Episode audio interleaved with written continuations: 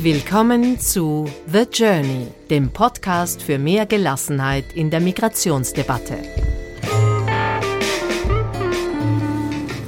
Mehr über uns unter thejourneystories.com.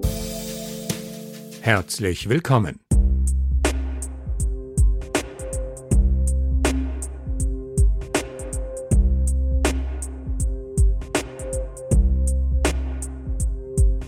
Und bevor wir mit dieser Episode starten, ein kleiner, höchst erfreulicher Hinweis in eigener Sache. Wir gehen hier am 19. Januar 2020 online und es ist fast auf den Tag genau ein Jahr, seit Episode Nummer 1 das Licht der Podcast-Welt erblickt hat. Und dies ist die Nummer 50. Und das ist etwas, worüber wir uns sehr freuen und das uns auch eine Verpflichtung ist. Für viele frische Impulse in diesem Jahr. Und damit geht's richtig los.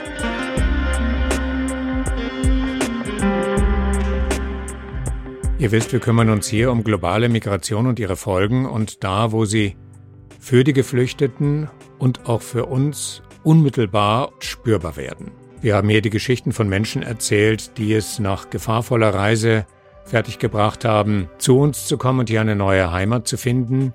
Und wir haben zuletzt von der griechischen Insel Samos berichtet, wo der Traum von der Reise nach Europa für viele erstmal zu Ende ist und womöglich auf unbestimmte Zeit. Jedenfalls so lange, wie es EU-weit keine grundsätzlich neue Asylpolitik gibt. Aber Migration ist nichts, das von irgendwie nur weit herkommt, sondern Migration findet auch vor unserer unmittelbaren Haustür statt. Es geht in dieser Folge konkret um Armutsmigration aus Rumänien. Und diese Migrantinnen und Migranten kennen wir vor allem als rumänische Bettler. Viele von ihnen sind Roma. Und die Erwähnung dieser Tatsache geht einher mit allen Klischeevorstellungen, die da dranhängen. Von rumänischen Bettlerbanden, von der Bettlermafia, von gesteuerter Armutsmigration, von schamloser Ausnutzung unseres Mitleidgefühls, von Bettlerfürsten, die sich in Rumänien goldene Paläste bauen, weil sie die von ihnen befehligten Bettlerhorden hier anschaffen lassen. Wie immer gibt es kein Weiß und kein Schwarz. Was an den engsten Sorgen und Vorbehalten ist gerechtfertigt, was ist übertrieben? Und genau da müsste eine differenzierte Debatte ansetzen, an der es allzu oft mangelt. Hier in Salzburg, wo ich zu Hause bin, ist dieses Problem genauso intensiv diskutiert worden wie in vielen anderen österreichischen und deutschen Städten. Soll Betteln etwas sein, das erlaubt ist oder das verbannt wird? Dürfen diese Menschen Straßen und Plätze okkupieren oder sollten sie lieber aus unserer Sicht und aus unserem Bewusstsein verschwinden. Und einer, der da ganz genau hinschaut, ist Michael König. Psychologe, Psychotherapeut und Geschäftsführer des Diakoniewerks in Salzburg. Und ich habe das Gespräch mit ihm gesucht, weil er nicht nur über etwas spricht, was hier eine Herausforderung ist, sondern weil er die Situation vor Ort kennengelernt hat. Er ist in Rumänien gewesen, hat sich auf die Spuren jener Menschen gemacht, die hier Mitleid oder Ablehnung hervorrufen er wollte die Geschichte hinter der Geschichte kennenlernen. Und wie das so ist beim genauen Hinschauen, der Blick wird nicht eng, sondern weit. Und genau darum geht's in unserem Gespräch.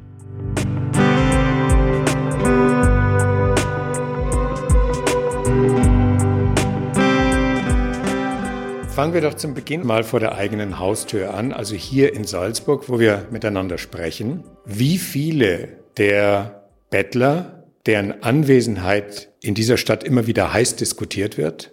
Stichwort Bettelmafia. Wie viele der hier anwesenden Bettler sind eigentlich rumänische Roma? Von den circa 80 bis 120 Menschen, die in Salzburg betteln, kommt ein sehr großer Teil aus Rumänien. Wir schätzen, dass es äh, zurzeit etwa 80, 90 Prozent sind. Einige kommen auch aus Slowakei, vielleicht Ungarn. Dieser Prozentsatz ist es ungefähr, die aus äh, Rumänien kommen und davon ist wiederum der ganz überwiegende Prozentsatz, die zur Ethnie der Roma gehören. Und diesen Menschen hängt, ob sie es nun wollen oder nicht, ein scheinbar unausrottbares Stigma an, nämlich dass sie nicht nur Bettler sind, die versuchen, in irgendeiner Form über die Runden zu kommen, sondern dass sie einer ausbeutenden und ausgebeuteten Bettlermafia angehören. Ist das so? Wir haben in Salzburg für dieses Vorurteil, für, diese, für dieses Bild überhaupt keine Belege. Und genau bei diesem Thema gilt es jetzt dann in die Differenzierung zu gehen. Ich bin 2014 das erste Mal nach Rumänien gereist, habe mir Telefonnummern von hier und Adressen von hier bettelnden Menschen besorgt, nachdem damals die sogenannte Bettler-Diskussion richtig aufgekocht ist und genau diese äh, Meinungen verbreitet wurden und habe mir gedacht, jetzt will ich selber wissen und, und äh, fahre nach Rumänien. Ich habe dann diese Menschen tatsächlich in ihren Häusern angetroffen, das war im Sommer während eines Hochwassers und fand mich wieder in Slums stehend. Also nicht in verarmten Siedlungen, sondern in Slums. Und ich kenne Slums in Südafrika. Ich war in, in derartigen Slums, das war noch schlimmer, was ich hier gesehen habe. Ich habe dort viele Gespräche geführt, in Paulask in Südrumänien, mit dem dortigen Polizeichef, mit den Bürgermeistern der zwei Gemeinden, wo dieses Tal, also das Tal Paulask ist so 10 Kilometer, 15 Kilometer lang. Zu diesen beiden Gemeinden gehören Teile dieses Tals. Und da ist eine völlige Transparenz über diese Menschen. Der Polizeichef äh, kennt die Leute, die wissen, wie sie hierher kommen. Da gibt's teilweise selbst organisierte Kleinbusse oder sie kommen mit den Nachtlinien, die man heute ja sehr billig buchen kann, durch ganz Europa. Äh, sie schauen darauf, dass die Kinder nicht mitkommen. Das ist, ist auch so. Es gibt ja ganz wenige bettelnde Menschen, die mal, äh, wo ein Kleinkind dabei ist und das wird dann eh äh, entsprechend von der Polizeibehörde hier in Salzburg verfolgt. Und dann war klar für mich, wie ich in diesen Behausungen war, das sind einfach verarmte Menschen. Und sonst nichts. Und sie sind nicht nur verarmte Menschen, sondern sie gehören ja noch einer besonders ausgegrenzten, unterdrückten und oft genug verachteten Minderheit an. So ist es. Die Roma-Ethnie in Europa ist die größte Minderheit und in meiner Sichtweise die einzige Minderheit,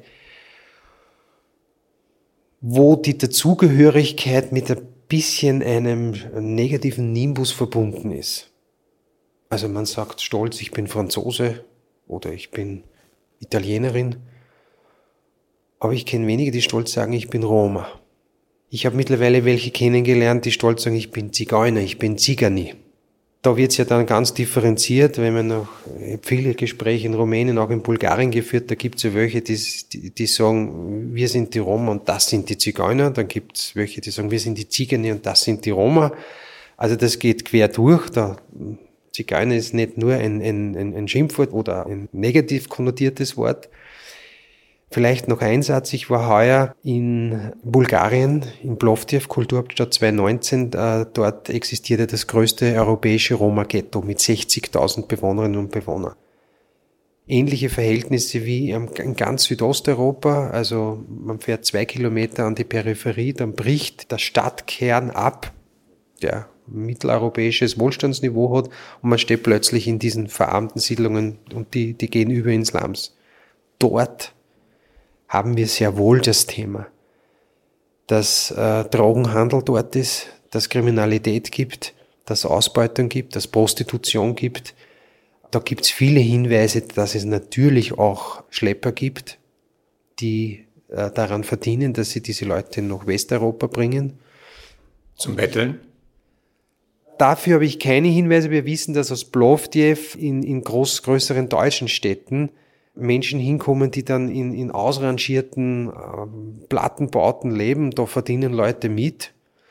Dortmund zum Beispiel ist eine dieser Städte. Also das gibt's, da soll man auch nicht naiv sein. Das ist auch aus der Armutsforschung bekannt, dass überall dort, wo ganz große Armut ist, auch die Gefahr, dass die Leute in, ein kriminelles, in, in kriminelle Handlungen hineinschlittern, weil sie, weil sie nichts zum Leben haben, das gibt's in Salzburg, hat weder die Polizei von Salzburg noch die NGOs oder sonst jemand irgendwelche Hinweise, dass hinter den Menschen, die auf unseren Straßen in Salzburg betteln, eine Mafia oder eine ausbeutende Organisation steht.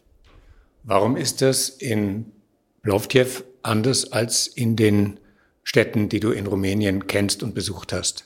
Ich glaube, das hat was mit der Größe zu tun. Stolipunovo, dieser Stadtteil, äh, von dem ich hier in Plovdiv spreche, hat 60.000 äh, Einwohnerinnen und Einwohner. Das ist, eine, ist ein Stadtviertel. Und da haben wir ganz andere, nämlich völlig unübersichtliche Strukturen auch der sozialen Organisation. Da wird man gewarnt, wenn man hineingeht. wenn man dann in, in, in Plovdiv den Leuten erzählt, dass wir drin waren, die, äh, die, die schlagen die Hände über den Kopf zusammen. Man kann sich dort aber ganz normal bewegen, aber das ist immer auch die Angst, die man vor dem Fremden hat. In Paulaska zum Beispiel, das ist eine ländliche Region, das ist viel kleinräumiger. Da ist es wie bei uns, dass man schnell weiß, ist da irgendwas im Gange, passt da was nicht. Man kennt die Familien, man kennt die Kinder, die sind den Behörden bekannt. Und das ist der Unterschied. Das heißt, man könnte sagen, es ist für Schlepper weitgehend uninteressant, weil dort kein Geld zu verdienen ist, also müssen die Leute sich selber organisieren. Ja, so kann man das, so kann man das sehen und äh, man muss sagen, zu diesen 100 äh, bettelnden Menschen, das ist wahrscheinlich die bestobservierte Bevölkerungsgruppe von Salzburg. Wenn es da wirklich ein kriminelles Netzwerk, ein ausbeuterisches Netzwerk im Hintergrund gäbe, das, das wäre längst aufgetaucht im, im Wissen der Exekutive von Salzburg oder der NGOs etc. Warum ist dann diese Ablehnung diesen Menschen gegenüber so nachhaltig wirksam und so tief verankert? Ich glaube, da muss man weit in die Geschichte zurückgehen. Im Nachklang zum Dreißigjährigen Krieg hat es eine bittere Armut in Mitteleuropa gegeben, auch hier in Salzburg der größte Massenmord an bettelnden Menschen, und das ist äh, wenig bekannt, in Europa hat in Salzburg stattgefunden. Bei den sogenannten Hexenprozessen von Dezember 1676 bis Frühjahr 1678 äh, sind 109 bettelnde Menschen, Kleinkinder bis ältere Menschen, unter der Genehmigung und Obhut von Fürst Erzbischof Max Gandolf äh, ermordet worden, verbrannt worden. Unter fadenscheinigen Argumenten.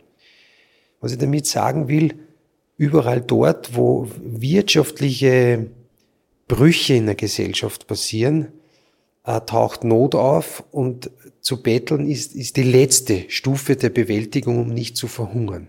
Das ist aber was sehr Bedrohliches. Im Grunde steckt uns kollektiv ja die Not nur in unseren Knochen. Wir haben ja noch Erzählungen von unseren Großvätern, Großmüttern, die bittere Not litten, gehungert haben. Und plötzlich taucht dieses Gespenst vor unseren Augen wieder auf. Da glaube ich, haben wir es wirklich ein Stück mit unseren, mit unseren unbewussten Spiegelneuronen zu tun, dass wir mit einer derartig appellativen Not auf unseren Straßen nicht umgehen können das wollen wir nicht vor unseren Augen haben. Da schließt sich ja dann die Abneigung vieler Menschen Geflüchteten gegenüber und die Abneigung vieler Menschen bettelnden Menschen gegenüber kurz, weil beide eine Bedrohung der Scheinidylle sind, in der wir leben. Ich glaube, dass das so ist, wenn ich mir die Diskussionen vergegenwärtige, die ich dann mit vielen Menschen 2015 und 2016 hatte, die waren fast deckungsgleich zu den Diskussionen, die ich mit Menschen in den zwei Jahren vorher hatte, zu bettelnden Menschen. Also bei den Flüchtlingen sagte man, wenn sie nichts arbeiten, die lungern nur in ihren Flüchtlingsquartieren herum, die sollen da was arbeiten. Wenn sie was gearbeitet haben, hat man gesagt, die nehmen uns ja nur die Arbeit weg. Und bei den bettelnden Menschen äh, habe ich Diskussionen geführt, dass der eine mir sehr verbundene Freund sagte, er kriegt so eine Wut, wenn er diese Menschen auf der Straße bei Regen sitzen sieht, betteln. Der andere sagt, das ist doch die Höhe, jetzt hat er einen bettelnden Menschen gesehen, der auf einem Sessel gesessen ist. Und der dritte sagt, die Hand strecken es auch noch aus. Das macht mich ganz wütend. Dasselbe Argumentationssujet, und auf das will ich hinaus, ist, wenn ich etwas gegen einen Menschen habe, aus welchen Gründen immer, weil er mich bedroht, weil ich nicht in meinem Blickwinkel haben will, dann werde ich ihm jedes Verhalten zum Vorwurf machen. Der kann es gar nicht richtig machen. Also was ist die richtige Pose des bettelnden Menschen? Soll er sitzen? Also am Sessel soll er nicht sitzen. Das wäre der Höhepunkt. Stehen passt auch nicht. Liegen soll er auch nicht. Die Hände soll er nicht ausstrecken. Das zeigt sich ja, das Problem ist ja nicht seine, seine Haltung, seine Pose, sondern dass mich das stört, dass der überhaupt in diesem Umfeld ist. Und ich glaube, es ist nicht zufällig, dass diese Diskussion zu bettelnden Menschen damals in Salzburg so hochgeschossen ist. glaube, Salzburg ist schon sowas wie, wie, wie die Prinzessin der europäischen Städte. Und plötzlich taucht am Hof der Prinzessin der Bettler auf. Den haben wir ja aus unserer Inszenierung der Stadt äh, irgendwie draußen lassen. Und ich finde es ja beachtenswert, dass uns dann in einem sehr mühsamen, auch konfliktären Prozess zumindest gelungen ist, dass wir am Hof dieser Prinzessin jetzt auch eine Form gefunden haben, dass diese paar bettelnden Menschen auch bei uns sein können. Das sei für alle, die mit Salzburg weniger vertraut sind, mit den Umständen hier ein bisschen erklärt. Man hat jetzt Zonen eingerichtet. Wenn wir mal bei der Idee eines Palastes bleiben, Nebengänge, Seitengänge, etwas abgeschottete Gegenden dieser Palastregion, in denen sich die Bettelnden jetzt aufhalten dürfen. Ja, so ist es und ich glaube, das ist auch okay so, wenn man sieht, dass es eine bestimmte psychologische Überlastung der Bevölkerung gibt. Dann kann man sagen, wir kämpfen gegen die Überlastung an, aber es wird nichts an dem ändern, dass sie die Situation auflädt. Also haben dann viele Menschen gesagt, versuchen wir einen Weg zu gehen, dass wir das auch akzeptieren, dass es gewisse Plätze, Zonen gibt, wo diese Menschen betteln können, wenn es dazu beiträgt, dass sich etwas entspannt. Zusätzlich natürlich muss man sagen, haben wir hier in Salzburg in den letzten drei Jahren ein umfassendes Sozialpaket umgesetzt. Es gibt einen Streetworker, es gibt eine Notschlafstelle, einen Virgilbus, das ist eine medizinische Basisversorgung für diese bettelnden Menschen, so dass sie das auch deutlich entspannt hat. In einer, in der evangelischen Christuskirche, gab es eine lange, heftige Diskussion im, im, äh, in der Kirchenleitung, wie man mit diesen Menschen umgehen soll. Und die haben aus meiner Sicht die kreativste Lösung gefunden. Es werden jeden Sonntag vor dem Gottesdienst, ich glaube vier Plätze sind es, verlost unter den bettelnden Menschen, die, die kommen. Und die vier dürfen sich auf einen Sessel setzen und können dann beim Kircheneingang beziehungsweise am Ende des Gottesdienstes dort sitzen, bekommen dann auch entsprechende Spenden, wenn das die Kirchenbesucher wollen und werden dann auch zum Kaffee eingeladen. Also auch da ist eine gewisse Kontingentierung. Aber ich finde es nur immer bessere Lösung, wie zu sagen, man will die überhaupt nicht haben. Auch ein würdevolles, schönes Zeichen, ihr braucht nicht am Boden sitzen, wir, wir, wir, ihr dürft auf Augenhöhe mit uns sitzen. Der entscheidende Punkt im Betteln besteht ja darin, dass man nicht für sich selber, jedenfalls meist nicht nur für sich selber, sondern für Menschen bettelt, die zu Hause geblieben sind. Kinder zum Beispiel, Angehörige. Das heißt, es gibt ja eine Reisetätigkeit hin und her. Und ein Grund, warum wir heute hier zusammensitzen, besteht darin, dass du diese Strecke mit den Menschen dorthin, wo sie herkommen, gereist bist. Was hast du denn dort erlebt? Welche Bilder drängen sich dir in der Erinnerung auf, die du in dir bewahrt hast? Für mich ist mit dieser ersten Reise ein ganz neues Tor von Europa aufgegangen, das ich vorher nicht kannte. In Wahrheit war für mich Europa vorher Berlin und München und, und, und Venedig und Paris und London und also diese Orientierung in Westeuropa. Dieses Südosteuropa ist so ein, ein spannender Teil von Europa, den, den wir viel zu wenig wahrnehmen. Natürlich sieht man da diese Slumsiedlungen, die einem tief betroffen machen. Aber das ist nur ein Teil von Rumänien. Rumänien ist nicht das Armenhaus von Europa. Rumänien ist auch ein Land mit unglaublich engagierten Menschen, die uns zeigen, wie man auch in schwierigen Situationen leben und überleben kann. Und es ist an dem Spruch was dran, je ärmer die Menschen sind, desto gastfreundlicher sind sie. Ich bin in diesen Hütten dieser Menschen, diesen Behausungen gesessen und die haben uns bewirtet, das würde ein Monatsgehalt in Österreich bedeuten. Eine Großzügigkeit, eine Herzlichkeit, die ich da erlebe. Aber das heißt nicht, äh, bettelnde Menschen oder arme Menschen sind glückliche Menschen, das wäre auch schon wieder ein, ein falsches Bild. Ich habe Menschen kennengelernt und lerne sie immer wieder kennen, die, die nicht aufgeben. Das muss man sich mal vorstellen. In Rumänien, äh, das gleiche im Baltikum übrigens wie in Bulgarien, aber in Rumänien sind in den letzten 25 Jahren zwei Millionen Menschen dauerhaft weggegangen. Wir erleben nach wie vor ein Weggehen der Bildungsschicht viel tausende Ärztinnen und Ärzte sind weggegangen. Wir haben, auch das habe ich bei meinen Reisen erfahren, allein in Österreich zurzeit 27.000 registrierte Rumäninnen, die 24-Stunden-Betreuung machen. Also da ist ja eine unglaubliche Migrationsbewegung von Rumänien nach Westeuropa. Wir profitieren davon, auch das habe ich begriffen. Auch was das sozial macht, wenn die Mütter und Väter immer für Wochen, Monate weg sind. Und das hat mich beeindruckt, immer wieder und beeindruckt mich, dass ich dann Menschen treffe, die nicht aufgeben, die, die, die sehen, dass es in diesem Land was zu gestalten gibt. Und da fahre ich eigentlich immer mit Demut nach Hause, auch mit einem Hoffnungsblick.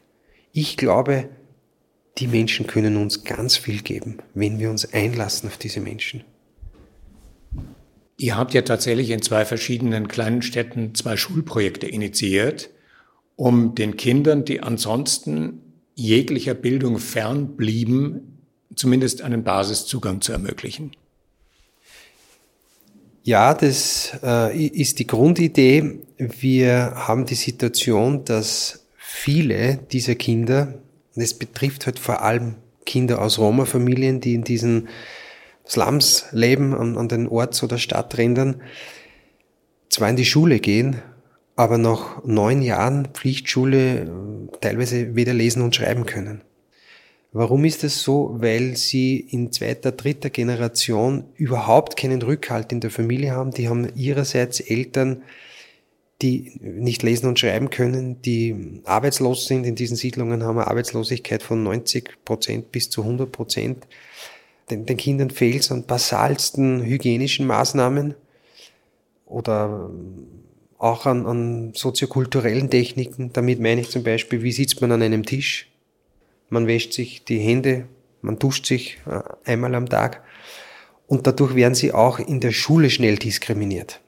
Das Ziel dieser Projekte ist es. Also in den staatlichen Schulen. In den staatlichen Schulen. Und das Ziel dieser zwei Bildungsprojekte ist, dass in jedem dieser Projekte je 25 Kinder im Alter zwischen sieben Jahren und 16 Jahren am Nachmittag eine Unterstützung bekommen, eine Lernhilfe bekommen, eine Tagesstruktur bekommen, ein Mittagessen bekommen, damit sie den Schulabschluss später schaffen.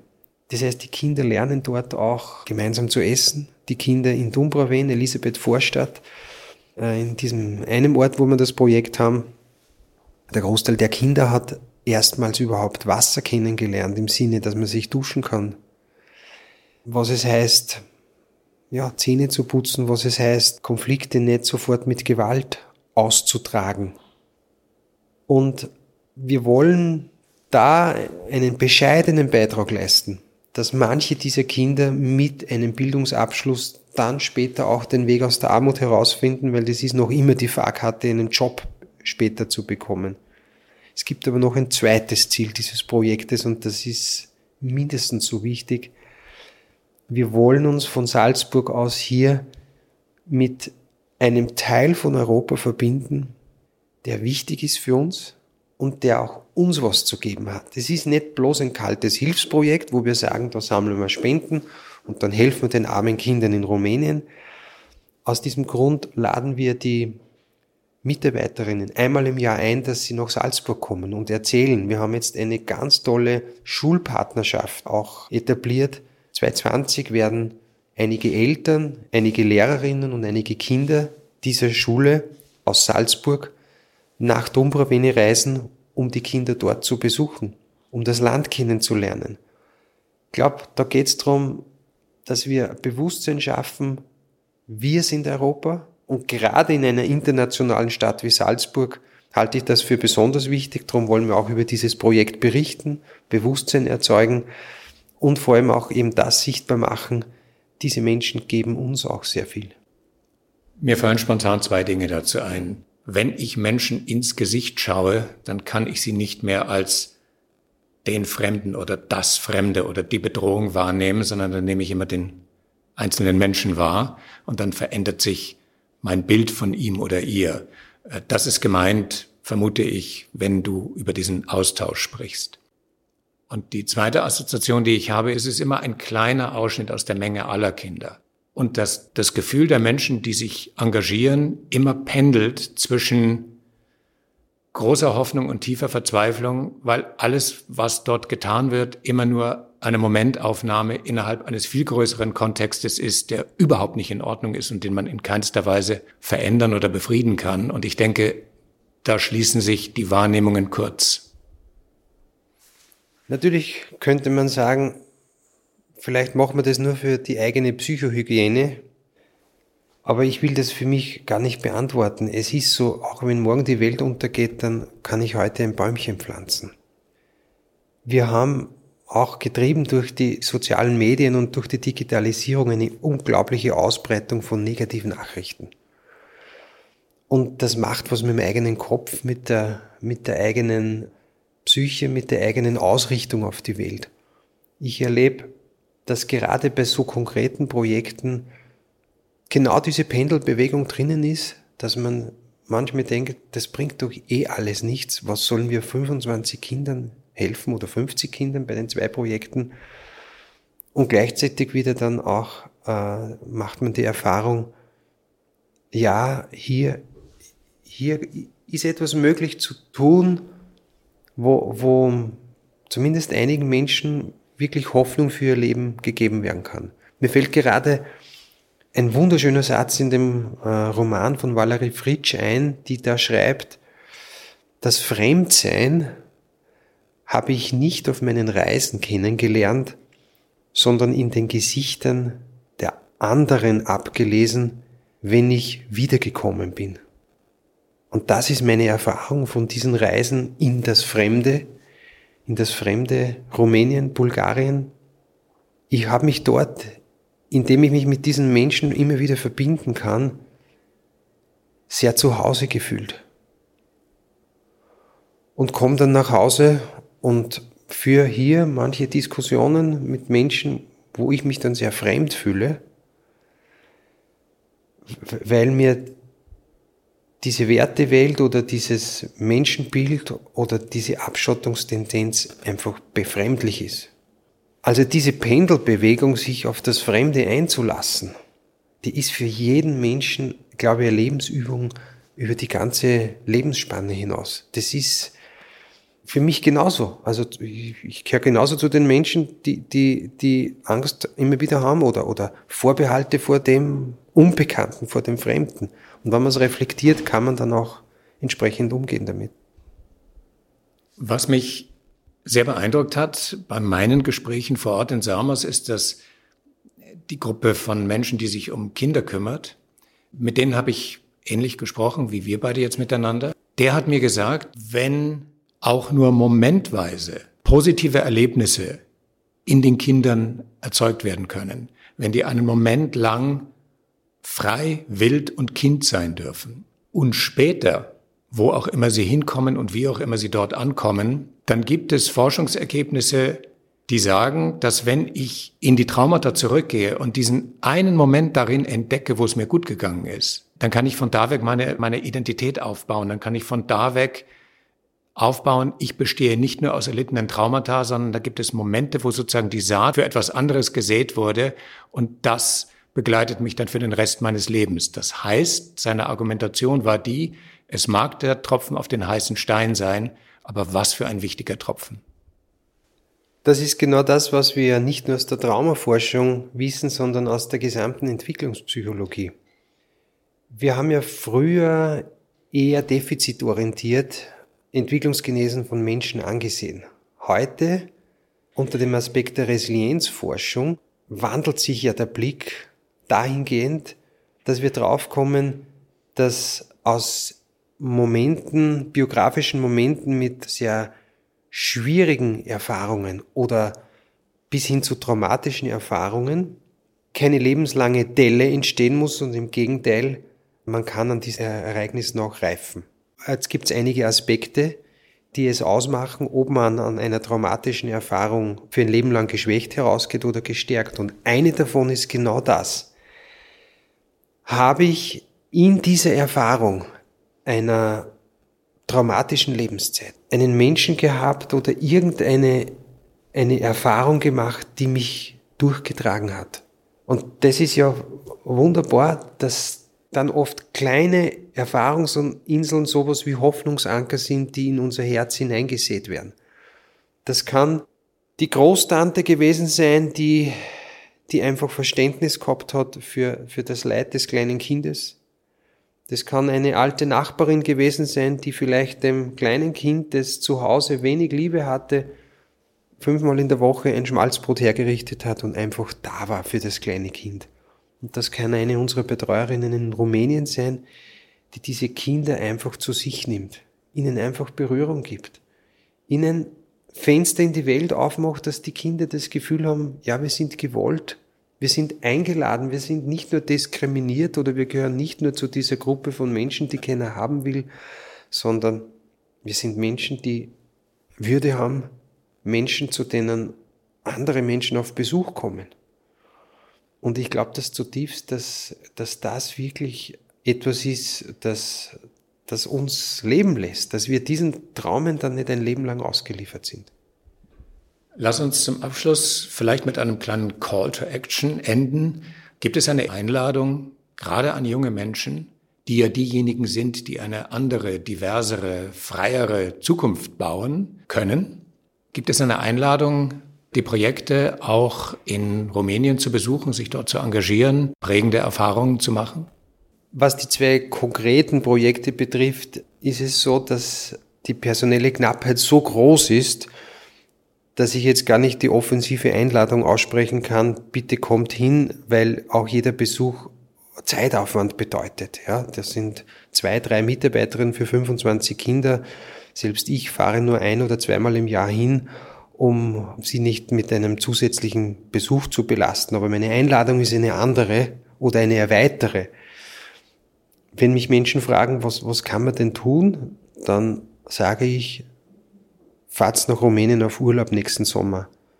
Es ist ein wunderschönes Land zu entdecken. Man kann durchs Fagaraschgebirge wandern, 60 Kilometer lang. Man kann den Menschen begegnen man kann Gespräche führen und natürlich, wenn jemand sagt, ich möchte wirklich äh, bei diesem, einem dieser Projekte vorbeischauen, kann man das organisieren.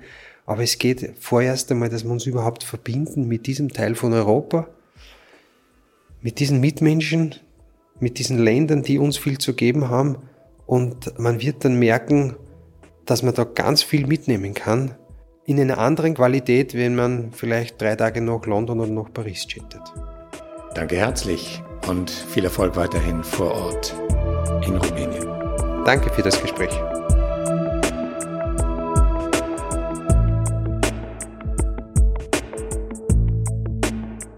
Und danke dafür, dass dieses Gespräch ein weiterer Beleg dafür ist, dass ein differenzierter Blick auf komplizierte Zusammenhänge nicht dazu führt, dass die Dinge weniger kompliziert werden, aber dass die Perspektive darauf weniger vereinfachend und damit immer auch weniger eindimensional ist, als uns gut tut.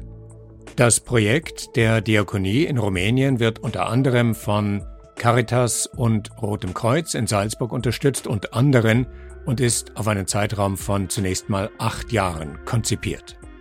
Wer von euch sich darüber informieren möchte, findet nähere Angaben in den Notizen zu dieser Episode und ich danke euch fürs Zuhören.